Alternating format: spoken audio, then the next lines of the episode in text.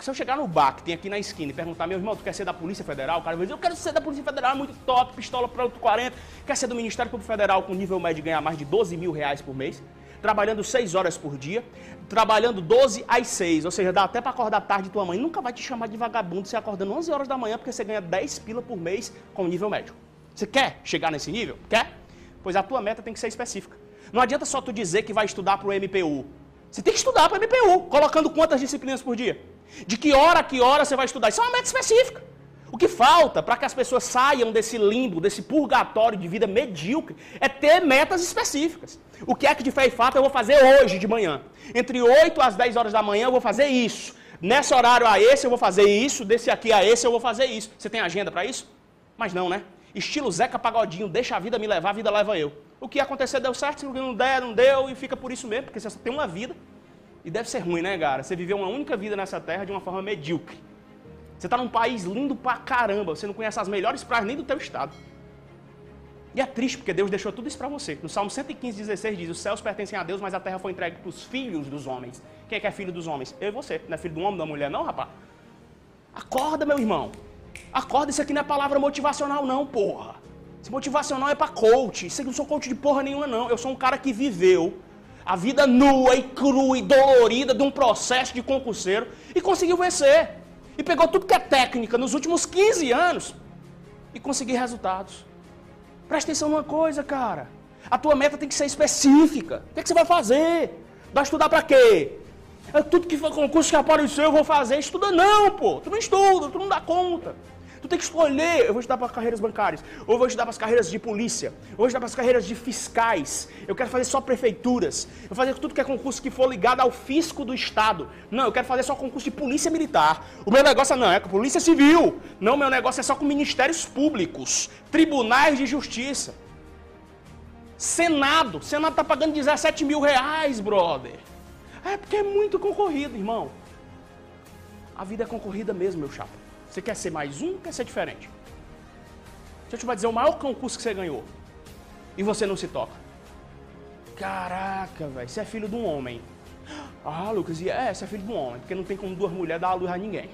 Você é filho de um macho. Teve um macho aí nessa parada. A porra desse macho, porra no bom sentido, tá, meu irmão? A porra desse macho aí, ele ejaculou, meu brother.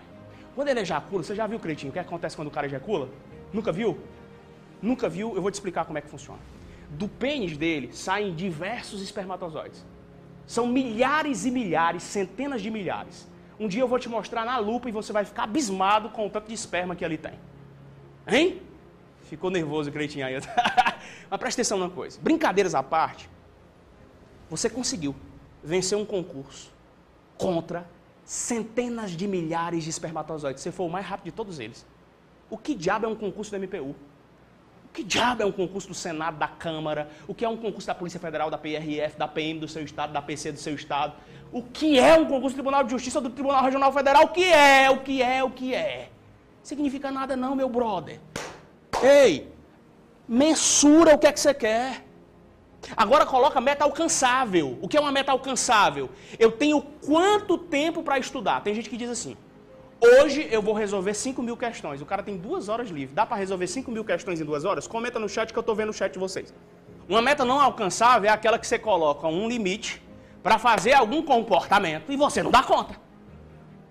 O cara coloca para resolver 5 mil questões e ele só tem o quê? Ele só tem uma hora para estudar. Então, quando ele não consegue estabelecer o resultado naquilo que ele conjecturou, ou seja, naquilo que ele planejou, de resolver, por exemplo, aquelas 5 mil questões, o que é que ele faz? O que é que ele faz? Ele para de estudar. Sabe por quê? Porque o nosso cérebro é condicionado a resultado, meu irmão.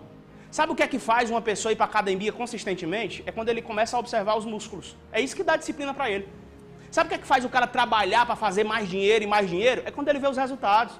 Viaja para onde quer. Tem um carro automático lindo para se dirigir, é massa.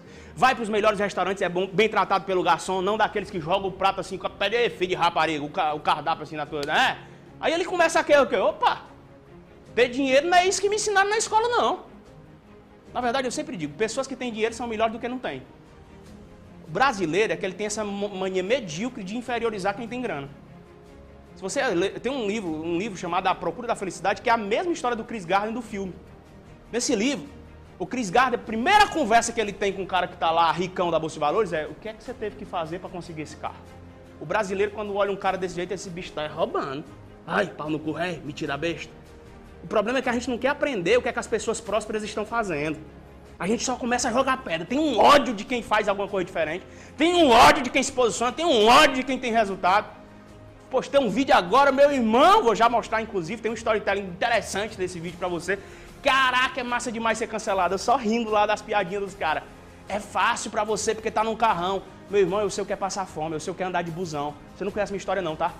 Eu vou mostrar aqui eu no leiturista, aqui, é vídeo meu leiturista, tirando leitura de medidor de energia elétrica no sol quente, com o pescoço mais preto do que do Mussul. Entendeu?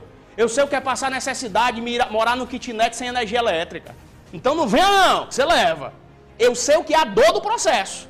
Eu sei o que é ser humilhado por uma tia que disse que filho de pobre tinha que trabalhar como vendedor de sapato porque não podia se dar o luxo de estudar para um concurso público.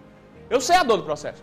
Agora eu aprendi a fazer diferente da grande massa e decidi fazer correspondências diferentes. Tua meta tem que ser alcançável. Tua meta tem que ser relevante. Também não adianta dizer que tem uma hora, de, dessa hora eu vou resolver duas questões. Acorda todo mundo.